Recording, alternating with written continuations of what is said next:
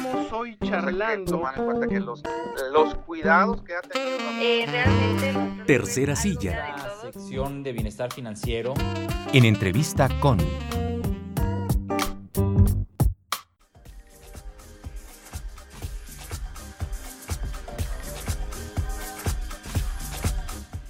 Ya está sentado en la tercera silla en Cabina 88.5 Noticias Jorge de la Vega Carrega, el doctor Jorge de la Vega Carrega, especialista en comunicación digital. Hola Jorge, muy buenos días. ¿Qué tal Rodolfo? ¿Cómo estás? Buenos días, buenos días a la audiencia. Oye, pues festejos en el gobierno federal por el Aeropuerto Internacional Felipe Ángeles, pero mientras tanto, en las redes sociales, en el periodismo, en algunos medios de comunicación, se publica este tema, Jorge, que pone sobre la mesa esta mañana la creación de una red nacional de contraperiodismo.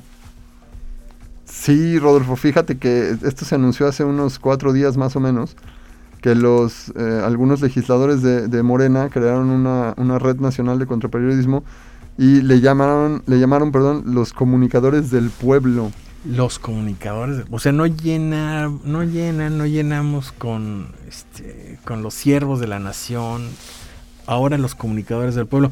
Oye, Jorge, estaba yo leyendo, eh, bueno, sobre el tema esta, esta noche, esta mañana, y la sensación que tenía yo era como de recordar aquella situación que se vivió en Cuba en los años 80, Jorge. Me preocupé mucho, Jorge. Fíjate que sí es, sí es peligroso porque en discurso podría, podría, parecer, podría parecer muy inocente, podría parecer algo muy, muy eh, no, no, no tan profundo, a lo mejor algo no tan, no tan, de, no tan de, miedo, ¿no? Pero la verdad es que cuando lo analizamos de fondo, en el discurso los, los legisladores de Morena lo que comentan es que eh, es necesario que todos aquellos que estén a favor del presidente se sumen a defender al presidente, ¿no? En esta, en esta idea de seguirlo victimizando y seguirse victimizando él mismo. Eh, ante, ante los ataques que recibe todos los días el presidente Andrés Manuel López Obrador eh, de, la, de, parte de la prensa, es necesario que salgamos a defenderlo. Es peligroso porque están, creo yo, incitando a la, a la, gente a seguir sumando a esta polarización que ya vivimos todos los días y todo el tiempo, ¿no? Se vio ayer con las noticias del, del aeropuerto, de la inauguración del aeropuerto, se vio el movimiento en redes, cómo, cómo fue otra vez esa, esa enorme polarización de o estás a favor o estás en contra, sin aceptar que puede haber matices, que puede haber puntos medios, que puede, sin aceptar una, una crítica eh, que, es, que, es, que era obvia y que era natural de decir, oye, pues ni siquiera están terminadas las instalaciones que estás inaugurando. Cómo, cómo, inauguras algo incompleto, ¿no? Eh, tienes locales de comida que no tienen piso, que no tienen plafón, etcétera, ¿no? Y, ese, otra vez esa incesante eh, lucha o pugna entre, ah, es que entonces estás absolutamente en contra y estás atacando, y entonces como estás atacando necesitamos defender. Eh, se habla de, de, que, de que esta red es necesaria para, para poder abatir esos ataques, ¿no? Y poder abatir la desinformación, para poder atacar las fake news que se le crean al, al presidente todo el tiempo. ¿Hay fake news? Sí, sí hay fake news. Eso hay que reconocerlo. ¿Hay manejo de medios? Sí hay manejo de medios. Hay periodistas que no son 100% responsables en el trabajo que hacen cuando, cuando se trata de darle cobertura. También lo hay, que reconocerlo. Pero también hay que reconocer que hay fake news de los dos lados. Si, si quieren que hablemos de dos lados, ¿no? O sea, si quieren que se hable de dos bandos, pues hay fake news de los dos lados, ¿no? Claro y hay mal manejo de, periodismo de los dos lados y hay periodistas, periodistas perdón, irresponsables de los dos lados y hay periodistas muy responsables de los dos lados, ¿no? Entonces aquí a mí lo que me parece preocupante es que, y lo hemos hablado en este espacio, en, otros, en otras intervenciones, y lo hemos hablado en otros espacios, tanto yo como otros especialistas de este tema, hemos hablado de, que, de lo peligroso que es que cualquiera tenga acceso a las, a, los, a las redes, a los medios para decir lo que quiera, ¿no? Entonces, en este caso, lo que a mí me parece peligroso es que están queriendo conjuntar una red, dicen ahora que ya tienen cerca de 500, de 500 personas que formarían parte de la red, que son ciudadanos, ciudadanos eh, que, se, que se dedican o que se desempeñan en distintos ámbitos, no son periodistas. Entonces le están queriendo dar herramientas, le están queriendo dar proyección, le están queriendo dar espacio a cualquier persona para que con la idea de que, bueno, si tú estás en la calle, si tú tienes un celular con, cámara, que puedes conectarlo a internet, tú te conviertes en un comunicador para que tú transmitas lo que es verdadero y que no, no- la gente no caiga en las fake news, ¿no? Esto es bien delicado, bien, bien delicado, porque traer una cámara no te hace fotoperiodista. No, no, claro. o sea, si hay no. periodistas que aún con preparación, aún con formación, sin mala fe, en algunas ocasiones terminan metiendo la pata, Sí, claro. pues qué puede pasar con alguien que no está preparado para hacer ese tipo de, de cobertura, ¿no? Eh, quiero pensar, por ejemplo, algo muy sen- algo, algo muy cotidiano que, que lo hemos visto varias veces en los medios. Si yo voy caminando en la calle y veo, por ejemplo, que va una persona caminando y veo que está por ahí un perro y veo que el perro se le acerca a la persona, me puedo poner en alerta. ¿Cómo me voy a poner en alerta? Pues dependiendo incluso hasta mis filosofías, ¿no? mis formas Claro. de pensar. Si yo soy animalista, voy a decir, ah, estoy en alerta porque esa persona puede agredir a ese perro que se le está acercando, entonces voy a tomar mi teléfono. Y si veo que el perro se acerca y la persona reacciona, voy a empezar a grabar. Y- pero no voy a empezar a grabar desde antes, voy a empezar a grabar en el instante que yo, que yo logro prender la cámara y echarla a andar. Claro. ¿sí? No voy a registrar el momento completo.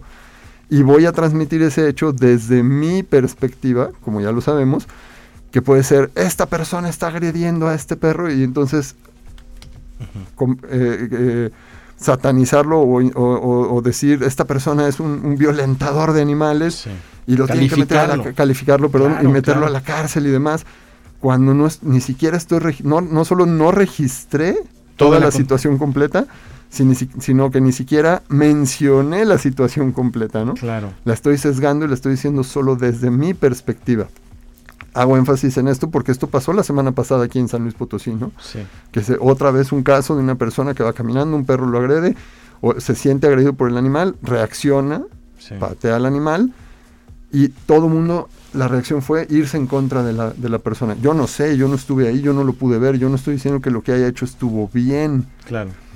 Pero yo pienso, una declaración que leí de él es, voy caminando en la calle con mi hijo y siento que el perro nos, nos agrede, pues no sé cuántos papás no reaccionaríamos de A la misma manera claro. si nos pasa eso, ¿no? Claro. Entonces son, son temas bien delicados, son temas muy complejos, sí. que es bien difícil nada más ir caminando y captarlo con tu celular y mandarlo, ¿no? Y, y- y sacarlo al espacio, al espacio Claro. público, ¿no? Oye, muy preocupante, Jorge, por muchas aristas. Y estoy pensando en el contexto nacional, la situación que están viviendo los periodistas actualmente en México.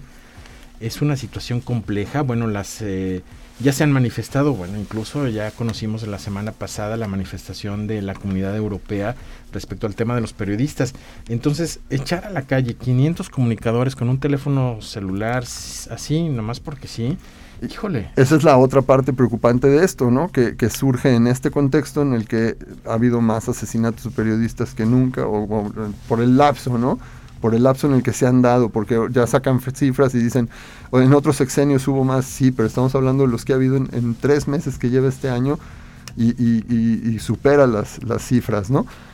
Y, y en ese contexto es mucho más preocupante, porque entonces lo que le están diciendo a estas personas es, tú vas a, a funcionar como una- una- un contrapeso de toda esta prensa que nos está atacando y entonces evidentemente se hace más incendiario el discurso de lo que ya es, ¿no? De lo que ya ha estado sucediendo en estos, en estos días. De por sí ya lo encontramos en Twitter, ya existen estos grupos de, de defensa o estos grupos de, de, no necesariamente bots, porque el bot, el, concepto de bot sí es, es- tiene que estar programado, es un, es un, es un bloque de código programado, pero bueno, ya se ha, ya se ha, ya se ha popularizado para decir incluso a la persona que está ahí generando este, mensajes, decirle bot también, ¿no? No necesariamente bots, pero sí redes de, de tuiteros que están ahí participando y participando en, en los dos, en los dos sentidos, ¿no? O en, lo- en los dos bandos, por decirlo así. Entonces ya existe, ya lo vemos. Aquí lo, lo que resulta más preocupante es que lo están legitimando, ¿no? Y, y le están poniendo un, un nombre y le están poniendo, eh, lo, lo están incluso queriendo registrar como una asociación civil para que tenga más fuerza, para, para más fuerza y más peso, ¿no? Entonces, eh, ¿es necesario combatir, combatir las fake news? Sí, definitivamente. ¿Es necesario combatir el mal manejo de la prensa? Sí, también, definitivamente. Pero no es la mejor forma de, de combatirlo, ¿no? Lo que ya hemos platicado muchas otras veces es que quieres combatir las fake news, tienes que alfabetizar a los usuarios de las redes para que no caigan con las fake news, ¿no? Claro. Entonces, a mí me gustaría mucho más ver, por ejemplo, un trabajo de los legisladores orientado a esa alfabetización audiovisual que no existe en México, como tampoco existe en muchos otros países, una alfabetización digital que no existe, Sí. una alfabetización mediática, porque no, o, o de manejo de medios en todos los sentidos. Sí puede, o sea, sí todos traemos la cámara, sí podemos hacer cosas fabulosas con la cámara, sí todos tenemos acceso a internet, podríamos hacer cosas fabulosas con, con lo que tenemos de acceso, pero necesitaríamos prepararnos para poderlo hacer de, de la mejor manera posible, ¿no? Sí, claro, porque hemos sido receptores de mensajes toda la vida, pero ya ser creadores de mensajes. Nos Jorge, convertimos de repente en, en prosumidores, ahora somos productores y consumidores al mismo tiempo, Claro. Pero no tenemos la, preparación para ser, si no teníamos la preparación para ser consumidores críticos, consumidores responsables, consumidores analíticos, pues mucho menos ser productores con esas características, ¿no? Entonces ahí es, ahí es donde yo creo que está lo, lo delicado. Fuera de eso, o sea, si hubiera, por ejemplo, un programa de acompañamiento y vamos a, a preparar a la gente para que nos ayude y que de manera formal y de manera muy, muy bien estructurada nos puedan apoyar para, para hacer evidente alguna situación, ok, podría ser distinto, ¿no? Ahora, normalmente este tipo de asociaciones pues se organizan en, la, en las oposiciones, ¿no? no esa, es, esa es otra cosa que llama la atención Claro. y esa es otra cosa delicada, creo yo, porque de por sí el, el presidente tiene más espacio mediático que ningún otro presidente ha tenido en En toda la la, historia historia, del- del país. Y aparte necesitan 500 comunicadores más. O sea, ya no es suficiente con las mañaneras. Claro. No, Porque, claro, o sea, claro. es- sería más lógico pensarlo en el, en el otro bando, ¿no? De decir, miren, o sea, todos los días salen a decir que lo que estamos diciendo no es cierto, pues vamos a organizarnos para que Claro. demostrar que no es nada más un golpeteo periodístico. O que el ¿no? proyecto saliera de los ciudadanos. O que saliera ¿no? de los ciudadanos, no de los legisladores, ¿no? No, no de los legisladores de la bancada eh, del oficial, partido oficial, partido oficial, del partido en el gobierno. Eso es claro, lo, que, claro. lo que llama la atención también. Sí, estaba leyendo esto, el objetivo principal, decía el texto, llegue la información veraz, objetiva y oportuna sobre los temas de acontecer nacional. Veraz, objetiva y oportuna, Jorge. ¿Cómo le hacemos? ¿Cómo, cómo le haces, no? O sea, ¿qué- ¿quién, quién determina qué, qué es- qué va, quién va a determinar qué es veraz y qué, y qué es eh, objetivo, ¿no? Sí. Oportuno, pues sí, eh, oportuno lo hemos visto mucho, esto es lo que vemos todos los días en las redes, ¿no? Mucha cobertura que se hace ahorita, incluso por periodistas eh, que se dicen periodistas en portales noticiosos, pues mucho es nada más esa oportunidad, ¿no? De ibas caminando, en- estabas en el, en el momento justo, en el, en el lugar adecuado, en el momento justo, ¿no? Y, y lograste sacar la cámara y lograste documentar lo que, lo que estaba pasando, ¿no?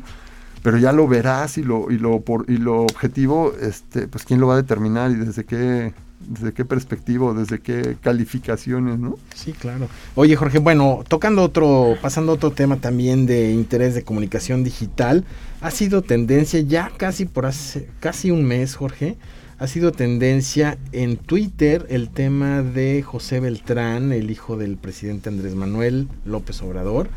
Ya han pasado como Ya van en el veintitantos 29, días. creo, ¿no? Van en el 29. En el número 29 de- de- del hashtag. ¿Por qué? A ver, cuéntanos primero, ¿por qué ocurre esto? O sea, tenía límites Twitter, José Beltrán 1, pasan Esto al ya, 2. ya lo, lo- lo tocamos un día y, y sí decíamos, eh, este, y qué, bueno que lo saques a colación porque entonces es darle seguimiento.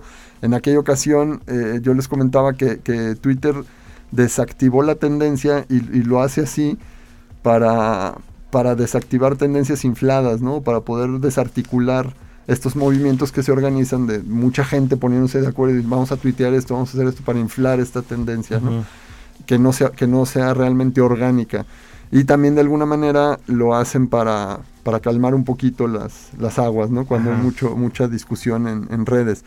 Pero en este caso, pues el grupo que, que, que empezó a promover esta, este hashtag, pues, no, pues dijeron, ya nos desactivaron uno, vamos a sacar otro, y cuando nos desactiven otro, sacamos otro, y así nos vamos, y ya van, si, si no mal recuerdo, en el 29 Hoy el 30, Jorge. el ya esta 30 ya.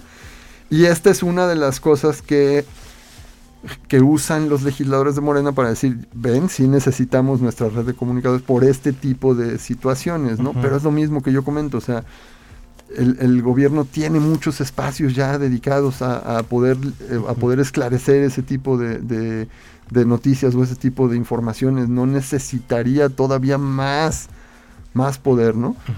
Pero bueno, lo, lo están buscando por este tipo de, de situaciones, como lo que pasó con el, con el hijo del, del presidente y con la casa gris.